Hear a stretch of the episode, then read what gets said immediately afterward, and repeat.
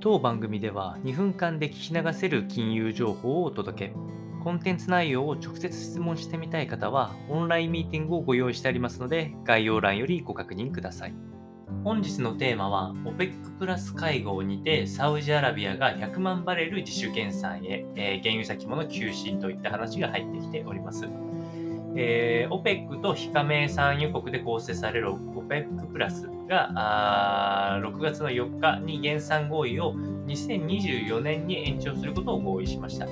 さらにサウジアラビアは自主的に7月から日量100万バレルを追加で削減すること、減産ですね。えー、その結果、同国の産油量は同比900万バレル程度と2021年6月以来の低水準に下げていくということが発表されました。で、えこの措置自体は市場の安定化に必要なことは何でもするということを、えサウジのエネルギー大務、え大臣が述べておりまして、え結果的には WTI 先物が一時4.6%高の1バレルあたり75.06ドルまで跳ね上がっております。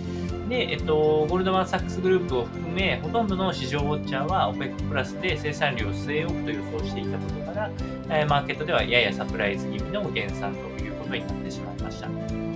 えー、当然ながらあ、ロシア・ウクライナ問題もある中で、え、原油相場についてはかなり、えっと、不安定な状況というのはまだまだ続く可能性、特に、えー、いつも言いますが、この産油国の減産、増産、この辺りっていうのは、結構マーケットを見ながら判断してる節があるので、えー、やはり一方方向に傾く可能性っていうのはまだまだ現状決めづらいかなと思いますので、え今後も続報があればお伝えをしていきたいというふうに思います。